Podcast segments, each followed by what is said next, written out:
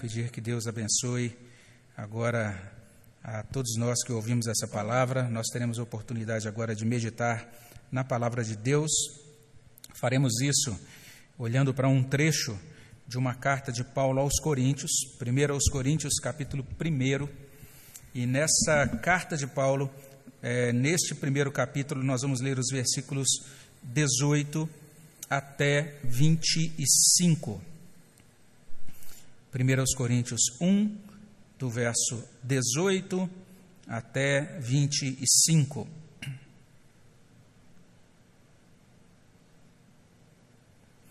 Eu quero convidar então você agora a acompanhar essa leitura, aí mesmo da sua casa, se você estiver junto da sua família, é uma boa oportunidade para a gente fazer essa leitura em conjunto.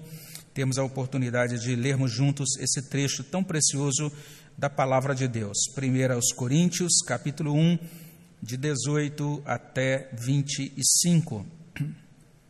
Leiamos juntos.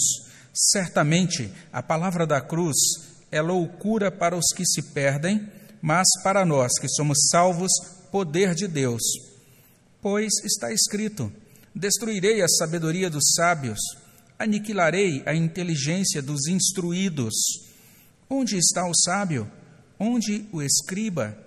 Onde o inquiridor deste século? Porventura, não tornou Deus louca a sabedoria do mundo? Visto como na sabedoria de Deus o mundo não o conheceu por sua própria sabedoria, aprove a Deus salvar os que creem pela loucura da pregação. Porque tanto os judeus pedem sinais, como os gregos buscam sabedoria mas nós pregamos a Cristo crucificado, escândalo para os judeus, loucura para os gentios. Mas para os que foram chamados, tanto judeus como gregos, pregamos a Cristo, poder de Deus e sabedoria de Deus. Porque a loucura de Deus é mais sábia do que os homens, e a fraqueza de Deus é mais forte do que os homens. Vamos orar ao nosso Deus mais uma vez. Abençoa, Pai, no nome de Jesus, esse momento em que estamos iniciando essas meditações da Páscoa. Pedimos ao Pai, no nome de Jesus, que a palavra do Senhor faça diferença na nossa vida, que nós possamos, a partir dessa palavra, Senhor Deus, crer, viver, caminhar na luz da presença do Senhor, para o agrado do Senhor, ó Pai.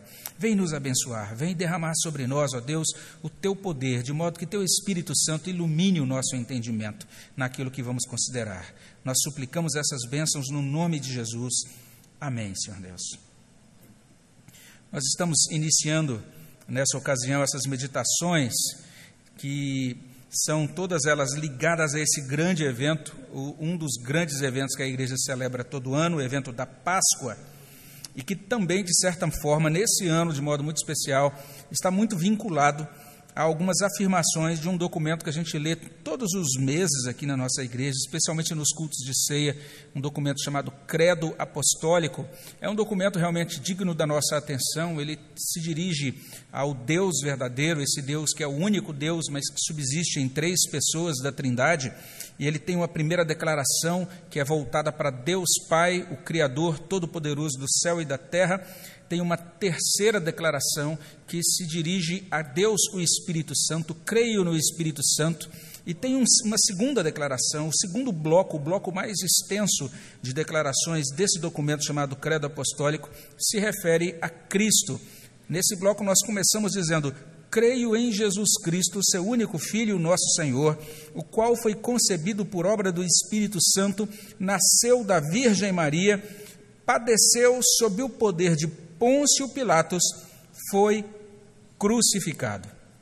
E eu, a gente vai ter a oportunidade de meditar no restante dessas afirmações do credo, mas especialmente aqui, foi crucificado. Então, nesta, nesta ocasião, a gente abre as nossas meditações de Páscoa olhando para esse, para esse segundo bloco, para esse início, pela, pelo menos para essa parte até aqui lida do credo apostólico.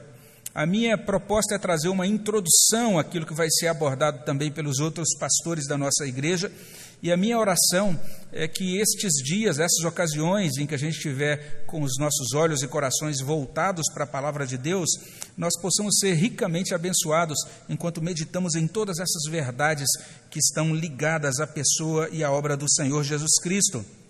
E nós estamos fazendo exatamente isso agora, olhando para 1 Coríntios capítulo 1, a partir desse versículo 18 até 25.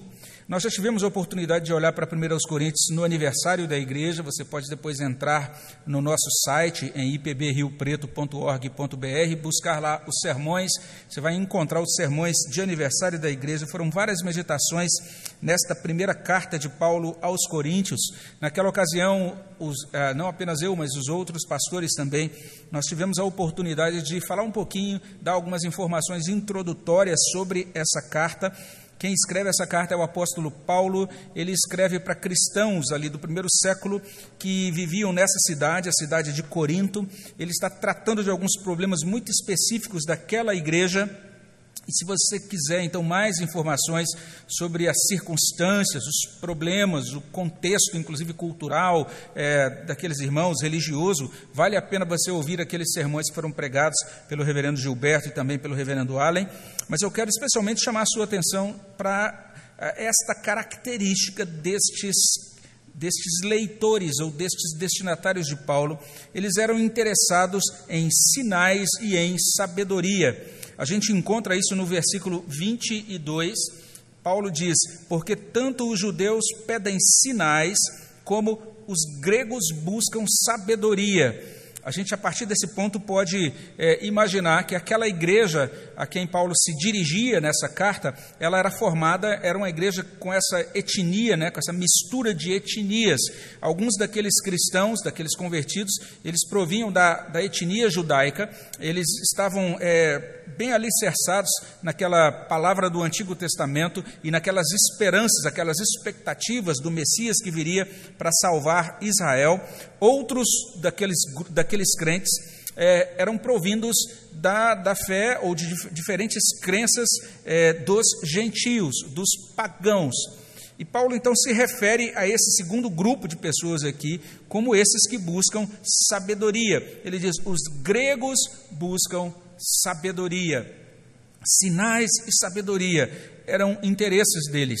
Alguns estavam muito ligados a estas coisas, intervenções sobrenaturais. Aqueles que eram mais é, voltados para a fé no Deus de Israel, eles podiam pensar nessas interferências, essas intervenções sobrenaturais, como intervenções de um Deus pessoal, um Deus que realiza milagres. Aqueles que eram provenientes dos cultos de paganismo, eles estavam muito afeitos também a diversos milagres e eventos sobrenaturais é, é, realizados também por sacerdotes ou por líderes religiosos pagãos, eles eram muito interessados em misticismo, em mágica. Então existia esse interesse, esse, essa inclinação no coração deles para, por meio desses eventos sobrenaturais, eles terem essa conexão com o sobrenatural, entendendo que a partir daí eles podiam construir a caminhada e o modo como eles lidavam e caminhavam todos os dias com Deus. Outros eram afeitos à sabedoria. E é bem interessante que existe um sentido bíblico para a palavra de sabedoria. Dentro das Escrituras, sabedoria significa literalmente você caminhar no temor do Senhor neste mundo. Você andar com Deus nesse mundo de modo agradável a Deus.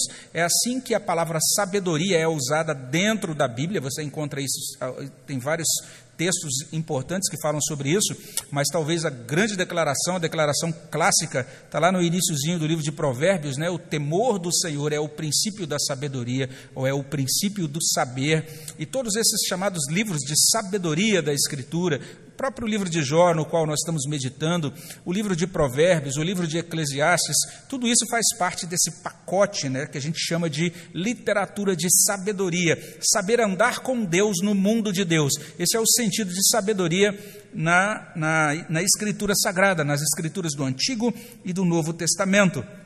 Mas quando Paulo fala da sabedoria dos gregos, ele está se referindo a algo um pouquinho diferente disso também tem isso, a, a, a, filosofia grega também vai chamar a atenção para uma vida sábia, no sentido de uma vida virtuosa, uma vida é, orientada pela razão, tem esse aspecto, mas parece que Paulo, quando escreve aos Coríntios, está falando especialmente da retórica, do uso de técnicas de argumentação. E aqueles irmãos de Corinto parece que gostavam bastante disso, e a gente é, não tem uma ideia muito clara disso, porque é algo muito diferente do nosso contexto cultural aqui no Brasil, mas isso era algo que é, existia de modo muito explícito e muito valorizado. E quando eu falo que isso não é muito do nosso conhecimento aqui consciente não significa que retórica não seja usada na nossa, na nossa cultura hoje, mas deixa eu tentar explicar a que Paulo se referia aqui. Na verdade, naquela época existiam os chamados retóricos. Esses indivíduos eles tinham grande conhecimento de, da arte de argumentar. Então, se levantava uma pessoa de um lado, fazia uma afirmação. Por exemplo, ele poderia dizer: as folhas dessa árvore são pontiagudas, alguma coisa assim.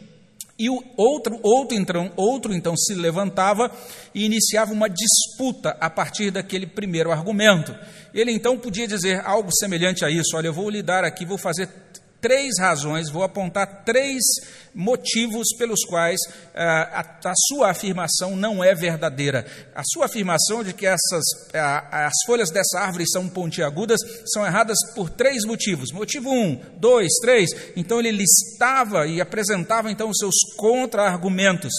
E aí a pessoa que tinha feito a primeira afirmação podia dizer algo mais ou menos assim: Não, mas eu também tenho resposta aos seus três primeiros argumentos.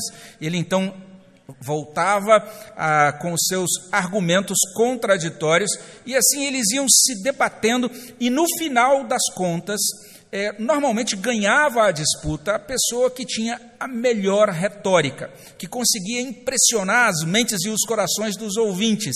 E a pessoa que falasse melhor e que conquistasse o coração e a mente dos ouvintes com a sua capacidade de argumentação, ela vencia a disputa, e nesse contexto a verdade ficava em segundo plano. A grande preocupação nas disputas retóricas não era encontrar a verdade, mas era, simplesmente apresentar o melhor argumento. Então, veja só, eu disse agora há pouco que a gente não tem aqui essas escolas de retórica e esses debates, porque lá na época da Grécia era assim: dois, dois grandes retóricos iam discutir uma ideia e a cidade toda parava, ia lá para aquele grande local público onde essas ideias seriam apresentadas e depois todo mundo né, assistiria aquele debate de ideias e no final venceria o melhor retórico. Hoje em dia a gente não tem isso exatamente assim no Brasil, mas você precisa ser sincero em eu perceber que muito disso nos cerca toda semana, não é? é? Você ouve uma pessoa falando uma coisa aqui, o outro fala outra lá, aí o outro rebate aqui, o outro fala lá, e no final das contas a gente nem sabe o que é a verdade, a gente só tem as duas pessoas discutindo. Isso tem acontecido muito na nossa esfera política, tem acontecido muito em outras esferas também, inclusive na esfera acadêmica, isso não deixa de ser comum, infelizmente. A questão da verdade fica em segundo plano. E a grande questão, aquilo que vem para o centro, é a capacidade de argumentar. Paulo está dizendo: alguns de vocês gostam disso, gostam desses shows de retórica. Paulo mesmo é acusado por esses crentes de Corinto. Os crentes de Corinto vão dizer para Paulo, tanto aqui, eles sinalizam isso aqui, mas eles dizem também na segunda carta que Paulo tinha dificuldade. Haviam outros pregadores e falavam com grande poder de retórica, mas Paulo, quando falava, ele falava de modo muito simples. Ele simplesmente expunha o que se encontrava na Escritura Sagrada, e isso desagradava um pouco aqueles crentes gregos, aqueles mais afeitos a essa técnica, essas técnicas retóricas. Paulo está lidando então com esses dois grupos, o grupo místico, o grupo da retórica ou da sabedoria de Corinto, e a gente não vai é, continuar mais é, insistindo nesse ponto, vale a pena depois você conhecer mais sobre esses grupos nos sermões anteriores sobre a carta, a primeira carta de Paulo aos Coríntios, pregados agora no mês de março. Eu só quero chamar a sua atenção para isso. Como é que Paulo responde a esses grupos? O que é que Paulo tem a apresentar para esses crentes de Corinto? Paulo está fazendo um grande convite aqui para aqueles irmãos, e eu creio que esse convite é feito por Paulo a nossos corações hoje. Na verdade, o Espírito Santo, aquele que é, instigou Paulo, que orientou, iluminou e, e se revelou por meio de Paulo naquele primeiro século, o mesmo Espírito Santo está chamando a nossa atenção para essa mesma coisa apontada pelo apóstolo Paulo. O que Paulo faz aqui é o seguinte: ele diz, vamos olhar para Jesus Cristo. Cristo é a sabedoria de Deus. Cristo é o poder de Deus. Então, com isso, Paulo está dizendo o seguinte: as expectativas que vocês têm, que vocês nutrem acerca de sinais, de manifestação de poder divino, as expectativas que vocês nutrem acerca de é, demonstração de sabedoria e de excelência em revelação, essas coisas estão todas na pessoa de Cristo. Ele diz: vamos olhar para Cristo. E se você der uma olhadinha aí, você vai perceber que é a, esse é o grande tema dessa sessão, do verso 18 até o verso 31 desse primeiro capítulo. Até o verso 25, a gente tem toda essa ênfase na palavra da cruz, do verso 26 até 29. Paulo vai dizer como é que essa palavra funciona, como é que ela faz efeito na vida daqueles que pertencem a Deus. Ele vai falar sobre o chamado dos santos e ele termina nos versos 30 a 31, literalmente dizendo isso: Cristo é o nosso tudo, Cristo é a nossa sabedoria, Cristo é a nossa justiça, Cristo é a nossa santificação, Cristo é a nossa redenção. Paulo está dizendo: vamos olhar para Cristo. Especialmente nesse trecho que nós lemos, de 18 até 25, esse trecho está desenvolvendo uma única ideia, é uma grande ideia central. Está aí no verso 18. Paulo está simplesmente dizendo: a cruz de Cristo é loucura para alguns e é poder de Deus para outros. A cruz de Cristo é loucura para aqueles que se perdem, mas a cruz de Cristo é o poder de Deus para aqueles que são salvos. Nós estamos celebrando a Páscoa. Para aqueles que são salvos, todos esses eventos da Páscoa e o fato de que hoje, às 15 horas, o nosso Senhor disse: Eli, Eli, lama sabachthani. Isso é poder de Deus para a salvação. Para aqueles que não são salvos, isso não faz o menor sentido. Eles simplesmente não conseguem compreender como é que algo assim poderia ter acontecido dentro da história. Paulo desenvolve o seu argumento, então ele tem essa grande ideia, a ideia central de que a cruz de Cristo é loucura para aqueles que se perdem, é o poder de Deus para os que são salvos. Ele vai desenvolver essa ideia agora com três afirmações. A primeira afirmação, a palavra da cruz destrói a sabedoria dos sábios. Segunda afirmação, a palavra da cruz chega até nós pela pregação. Terceira afirmação, a palavra da cruz aponta para Cristo como poder de Deus e sabedoria de Deus. Vamos olhar um pouco mais de perto para isso. Nós estamos pensando naquela declaração do credo apostólico, foi crucificado. Estamos olhando para essa palavra do apóstolo Paulo, é onde ele está falando sobre a palavra da cruz, a mensagem da cruz. E Paulo começa dizendo isso, que a palavra da cruz destrói a sabedoria dos sábios. Olha só o que Paulo faz.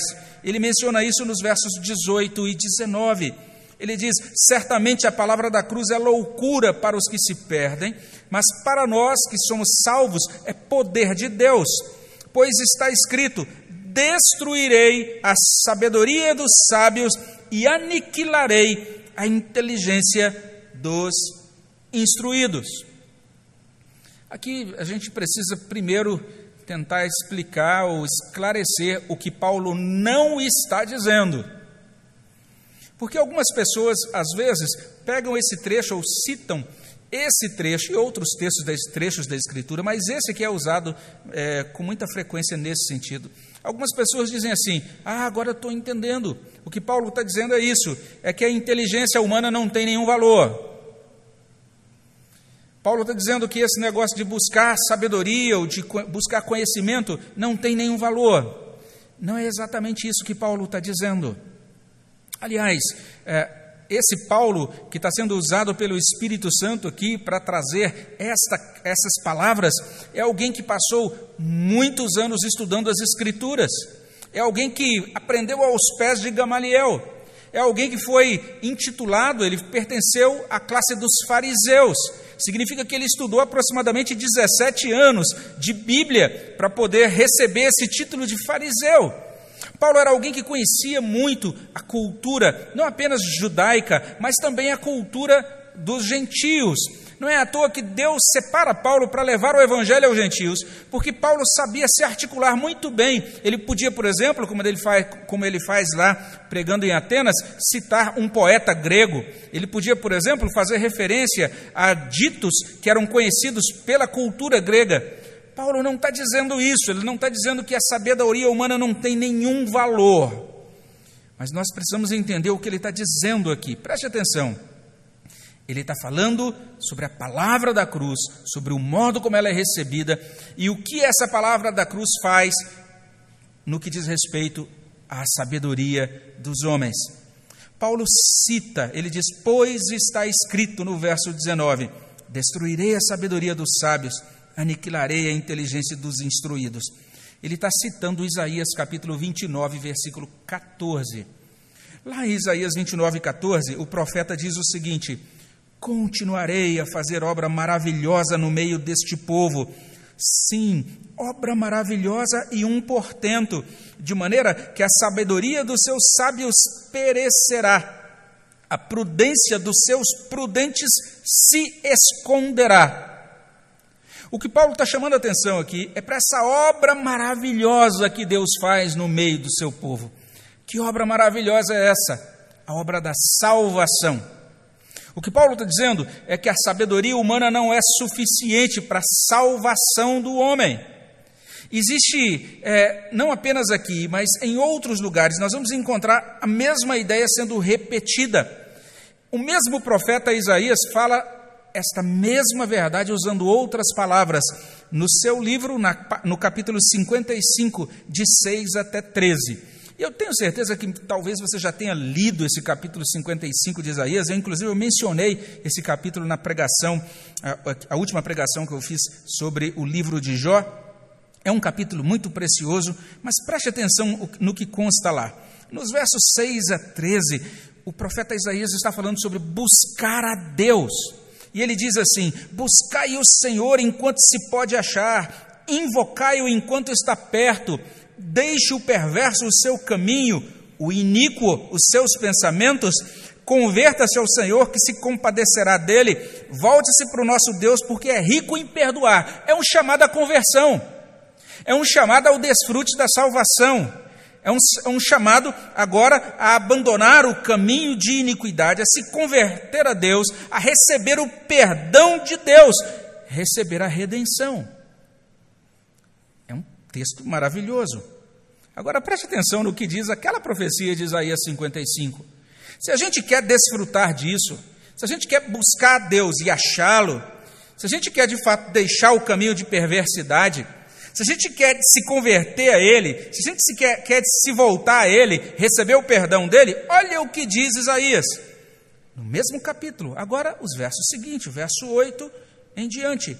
Porque os meus pensamentos não são os vossos pensamentos, nem os vossos caminhos os meus caminhos, diz o Senhor, porque assim como os céus são mais altos do que a terra, Assim são os meus caminhos mais altos do que os vossos caminhos, e os meus pensamentos mais altos do que os vossos pensamentos.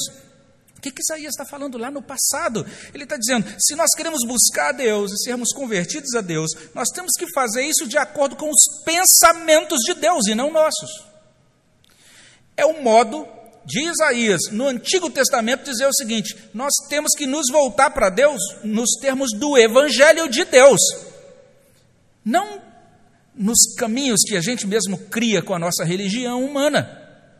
Não confiados naquilo que a gente mesmo desenvolve, as nossas percepções sobre Deus ou sobre religião. Deus expressou desde o Antigo Testamento qual o seu caminho de salvação. Como é que nós podemos conhecê-lo? Ele fez isso de diferentes modos, Ele fez uma primeira declaração, uma primeira apresentação do Evangelho em Gênesis 3,15. Ele derramou sangue e, e cobriu o primeiro casal com vestes de pele, ainda no capítulo 3 de Gênesis. Ele estabeleceu um sistema de sacrifício de um animal inocente no lugar do pecador no livro de Levítico, nos livros da lei. Ele apontou para um Messias, um redentor que viria da linhagem de Davi. Ele foi de diversas maneiras, de diversas formas, revelando a si próprio e o seu, a seu caminho de redenção nas Escrituras. O que a profecia de Isaías diz é: deixe o seu modo de pensar, os seus argumentos contrários a Deus, ao Evangelho, de lado Entenda que os seus pensamentos são finitos, são limitados, eles são também truncados pela imperfeição por causa da queda. Nós precisamos nos voltar para o modo como o próprio Deus se apresenta a nós e se revela a nós no Evangelho.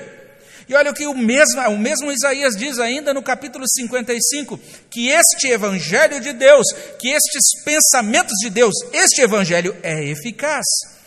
Porque assim como descem a chuva e a neve dos céus e para lá não tornam, sem que primeiro reguem a terra e a fecundem e a façam brotar para dar semente ao semeador e pão ao que come, assim será a palavra que sair da minha boca, não voltará para mim vazia, fará o que me apraz, prosperará naquilo para que a designei. E este Evangelho de Deus, esses pensamentos de Deus, conduzem à glória eterna. Também está lá em Isaías 55: Saireis com alegria, em paz sereis guiados, os montes e os outeiros romperão em cânticos diante de vós, todas as árvores do campo baterão palmas, em lugar do espinheiro crescerá o cipreste, em lugar da sarça crescerá a murta. Será isto glória para o Senhor e memorial eterno que jamais será extinto. Salvação, glorificação, redenção desfrutada, palavra de Deus que chega ao coração e que produz um fruto de acordo com o desígnio de Deus, ou o Evangelho, os pensamentos de Deus. Paulo está dizendo isso. Deus vai destruir a sabedoria dos sábios. Ele faz isso quando estes que se acham sábios entregam as suas armas, se rendem e dizem: Eu quero pensar segundo os pensamentos de Deus. Eu quero entender que o caminho de salvação não é esse caminho proposto pelo misticismo, nem esse caminho, proposto pela sabedoria pagã. Está lá no Evangelho. É o caminho da simplicidade do Evangelho. Deus amou o mundo de tal maneira que deu o seu Filho unigênito, para que todo aquele que nele crê não pereça, mas tenha a vida eterna. Vamos nos voltar para Cristo, vamos nos, olhar, não, vamos nos voltar para o Evangelho. Paulo está falando sobre isso, é isso que ele está apresentando para a gente, está falando sobre a palavra da cruz, ele está dizendo que a palavra da cruz destrói a sabedoria dos sábios. Então nós estamos na celebração da Páscoa, olhando para a cruz, entendendo isso. Isso é o que Deus realiza dentro da história. E diante dessa realização de Deus, nós dizemos: ah, não tem nada mais sábio do que isso, não tem nada mais valioso do que isso, não tem revelação mais digna da nossa atenção do que esta a revelação do Evangelho, a revelação de Cristo na cruz. Além disso, em segundo lugar, Paulo prossegue dizendo o seguinte: que essa palavra da cruz chega até nós pela pregação. Verso 20 e também 21. Onde está o sábio? Onde o escriba? Onde o inquiridor deste século? Porventura, não tornou Deus louca a sabedoria do mundo? Visto como na sabedoria de Deus, o mundo não o conheceu por sua própria sabedoria. Aprove a Deus salvar aos que creem pela loucura da pregação. A palavra da cruz é chamada de loucura por aqueles que se perdem. Paulo fala sobre isso no verso 18. E agora Paulo usa mais uma vez a palavra loucura, vinculada agora à pregação. Aprove a Deus salvar os que creem pela loucura da pregação. Então vamos, vamos tentar entender o que Paulo está dizendo aqui. Existiam aquelas pessoas interessadas naqueles grandes eventos sobrenaturais, naqueles grandes milagres que aconteciam, deixavam as pessoas embasbacadas. E aquilo ali deveria ser suficiente, pensavam alguns. Olha, que, que a gente realize então, que a gente possa ver um grande sinal, um grande milagre, e daí a gente vai crer nesse Deus. Outros diziam: não, alguém precisa revelar uma grande capacidade, um argumento realmente que consiga me convencer. Paulo diz: não é assim que Deus salva.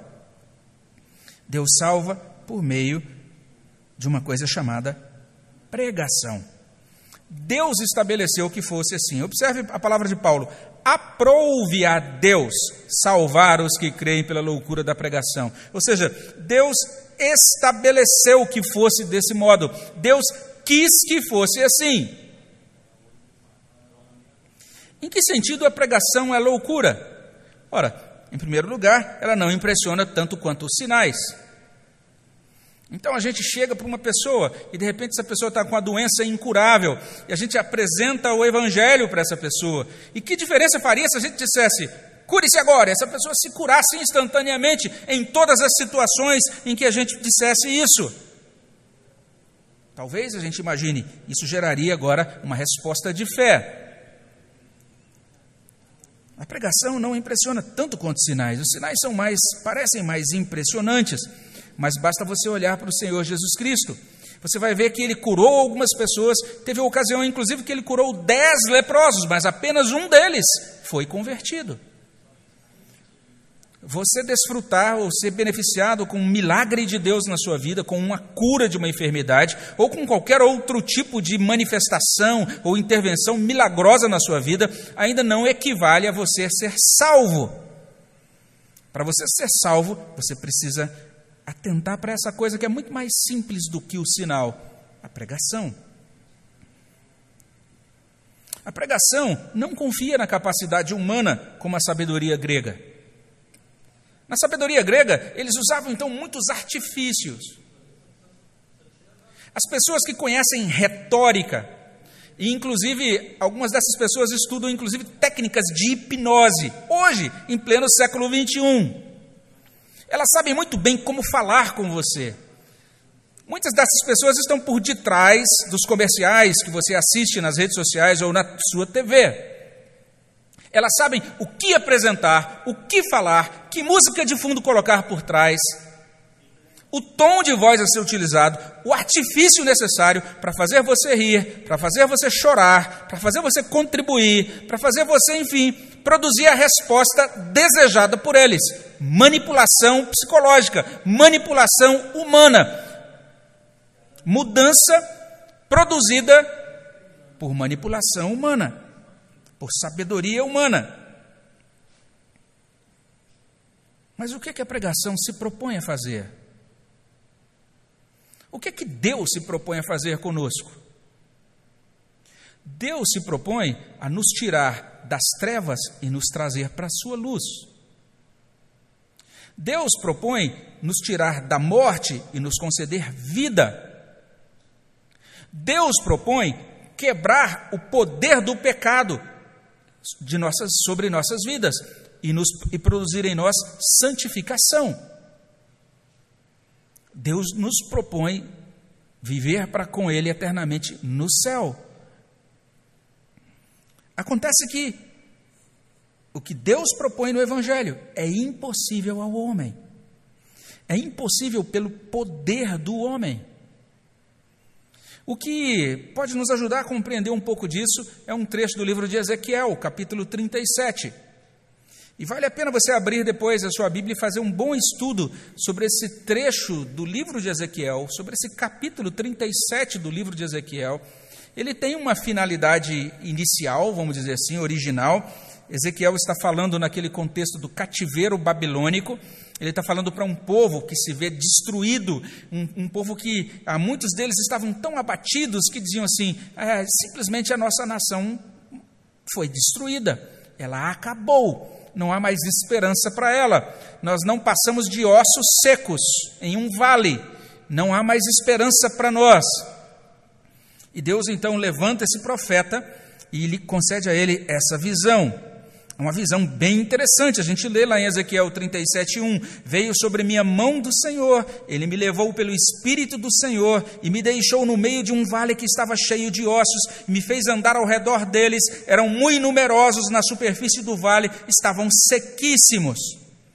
Então me perguntou: Filho do homem, acaso poderão reviver esses ossos? Entenda, entenda isso, é importante para você compreender o livro de Ezequiel.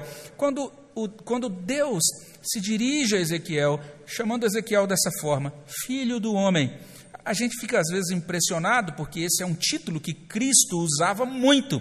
E ele mesmo se refere como o filho do homem.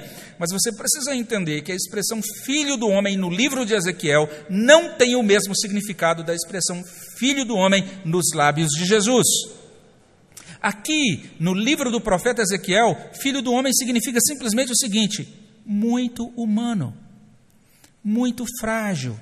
Você que não passa de um filho de um, de um ser humano. Esse é o sentido aqui em Ezequiel. E nós estamos literalmente entender, tendo Deus, é, é, olhando Deus dizendo: Você que é um mero ser humano, poderão reviver esses ossos? E ele responde: Senhor Deus, tu o sabes. Então Deus diz: Profetiza a esses ossos e diz-lhes: Ossos secos, ouvi a palavra do Senhor. Loucura.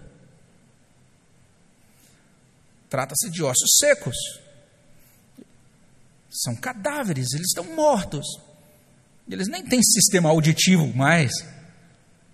É uma loucura. Mas olha só, você deve dizer: Assim diz o Senhor Deus a esses ossos: Eis que farei entrar o espírito em vós e vivereis, porei tendões sobre vós, farei crescer carne sobre vós, sobre vós estenderei pele, porém em vós o espírito e vivereis, sabereis que eu sou o Senhor. E olha o verso 7: Então profetizei segundo me fora ordenado. Esse é o trabalho de um pregador. Ele profetiza. Deus diz, vai lá e fala. Ele fala, mas ele fala para mortos. Mas olha só, enquanto eu profetizava, houve um ruído, um barulho de ossos que batiam contra ossos e se ajuntavam, cada osso ao seu osso.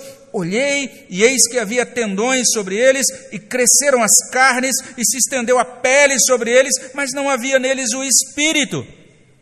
Então ele me disse: profetiza ao Espírito, profetiza ao Filho do Homem e diz-lhe: Assim diz o Senhor Deus: Vem dos quatro ventos, ó Espírito, assopra sobre esses mortos para que vivam. Que coisa doida é essa?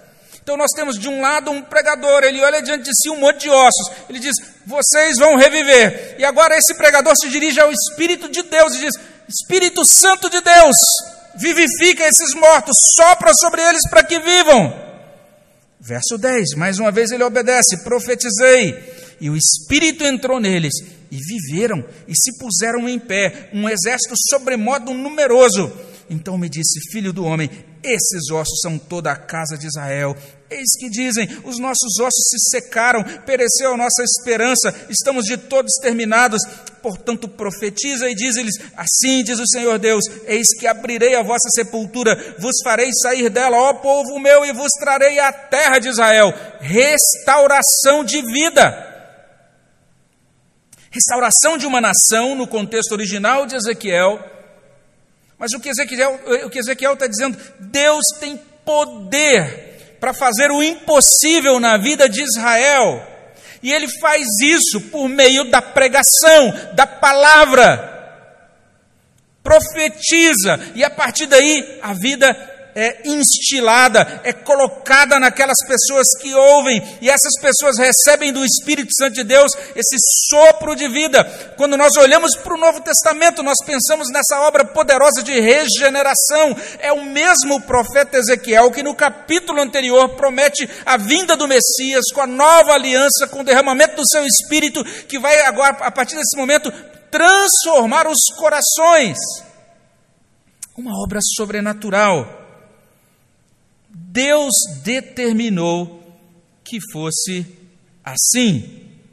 Aprove a Deus salvar os que creem pela loucura da pregação. Por que é que nós nos, nos esforçamos para, mesmo nesse momento agora de é, distanciamento social, ainda assim garantir, assegurar que você possa ouvir a palavra de Deus? É porque nós não somos uma igreja mística nem somos uma igreja que se baseia na sabedoria humana.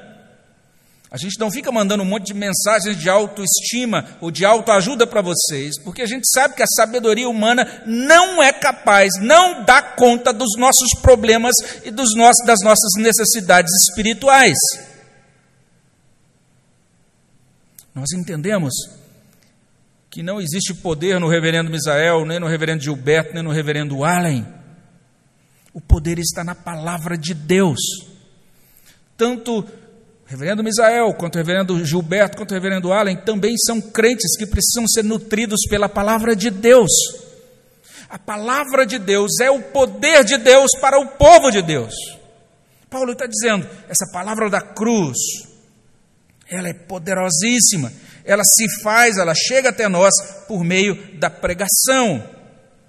É nesses termos que a gente é encaminhado agora para aquilo que é o resultado disso tudo. Paulo vai dizer no final do seu argumento que a palavra da cruz aponta para Cristo como o poder de Deus e como sabedoria de Deus. Verso 22 em diante, porque tanto os judeus pedem sinais como os gregos buscam sabedoria, mas nós pregamos a Cristo crucificado, escândalo para os judeus, loucura para os gentios, mas para os que foram chamados, tanto judeus como gregos, pregamos a Cristo, poder de Deus, sabedoria de Deus porque a loucura de Deus é mais sábia do que os homens, a fraqueza de Deus é mais forte do que os homens. A cruz de Cristo, a palavra da cruz, Paulo tá, tá, tá, está trabalhando em torno disso, está comprometido com isso. Ele está entendendo que a obra de Cristo na cruz é o maior sinal. Jesus já havia falado sobre isso no Evangelho de João, ele diz lá em João 12, 32 e 33: E eu, quando for levantado da terra, atrairei todos a mim mesmo. E isso ele dizia, significando de que gênero de morte estava para morrer. Estava falando da cruz. A cruz seria esse grande sinal que atrairia todos aqueles que pertencem a Deus, ao próprio Deus. Para Paulo, a cruz é tão poderosa o milagre que a cruz realiza no nosso coração é tão impressionante. Paulo escreve sobre isso aos Colossenses, Colossenses 2, 8 a 15. Ele diz: Cuidado que ninguém vos venha enredar com sua filosofia, com suas vãs sutilezas, conforme a tradição dos homens, conforme os rudimentos do mundo e não segundo Cristo porque nele, ou seja, em Cristo, habita corporalmente toda a plenitude da divindade. Também nele estáis aperfeiçoados, ou seja, vocês são feitos inteiros nele, em Cristo. Ele é o cabeça de todo o principado e potestade. Nele também foram circuncidados, não por intermédio de mãos, mas no despojamento do corpo da carne, que é a circuncisão de Cristo tendo sido sepultados juntamente com ele no batismo, no qual igualmente fostes ressuscitados mediante a fé no poder de Deus que o ressuscitou dentre os mortos. Então, não sei se você está prestando atenção no que eu estou dizendo, na riqueza de bênçãos que Deus nos concede em Cristo. Ele está falando aqui, Cristo é aquele em quem habita a plenitude da divindade, é aquele que nos torna inteiros, é aquele que também despoja o corpo da nossa carne, uma linguagem militar, ou seja, Cristo vence o poder da nossa carne, é o poder santificador de Cristo que opera dentro de nós. Cristo também nos ressuscita com ele, com ele pela fé. Ele, essa mesma fé que o ressuscitou, é, esse, por meio desse mesmo poder de Deus que ressuscitou Cristo dentre os mortos, agora nós somos ressuscitados mediante a fé. Mas como é que isso se deu? Isso só é possível, só se tornou possível, só foi possível por causa do grande sinal, do grande milagre. Ainda prosseguindo no texto de Colossenses 2: A vós outros, que estáveis mortos pela vossa transgressão e pela incircuncisão da vossa carne, vos deu vida juntamente com ele, perdoando todos os nossos delitos tendo cancelado o escrito de dívida que era contra nós, que constava de ordenanças, removeu-o inteiramente, encravando-o na cruz. Tudo isso só foi possível pela cruz, foi crucificado. E Paulo disse que isso produziu um resultado cósmico.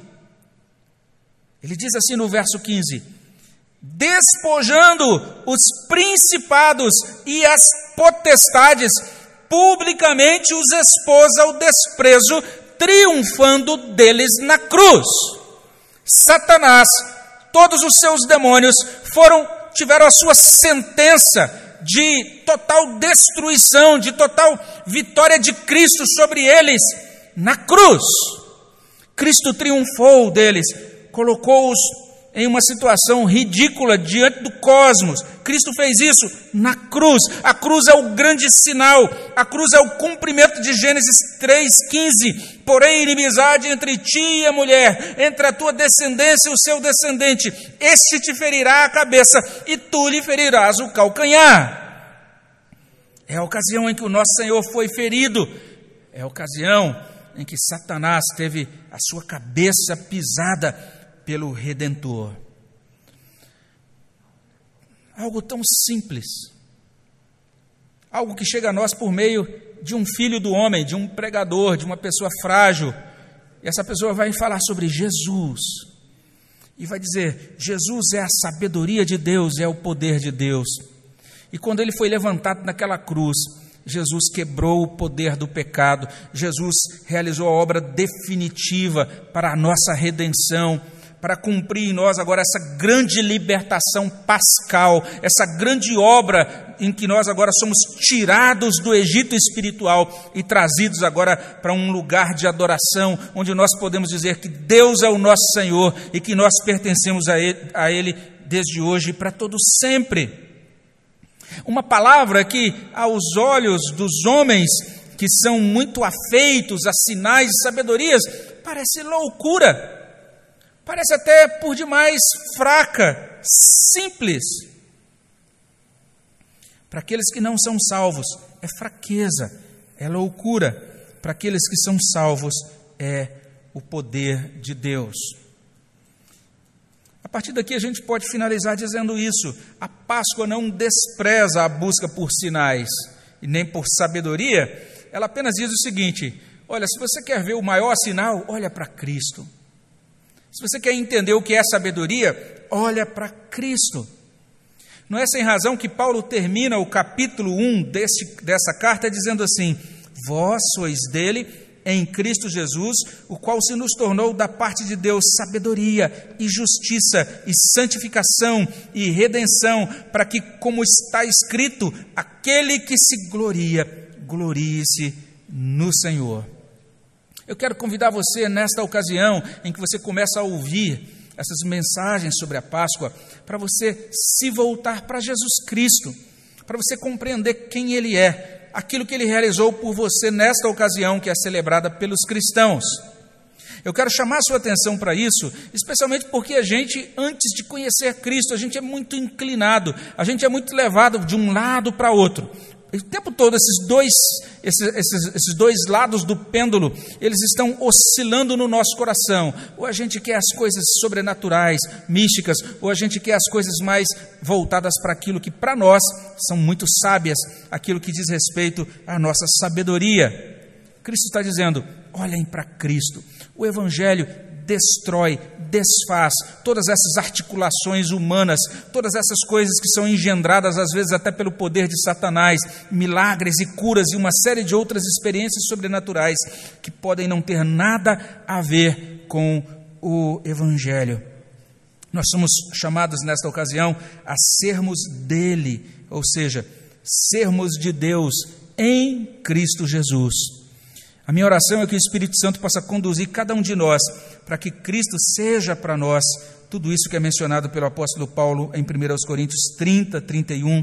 Que nós possamos, nesta ocasião, nesse culto introdutório, nos lembrar disso.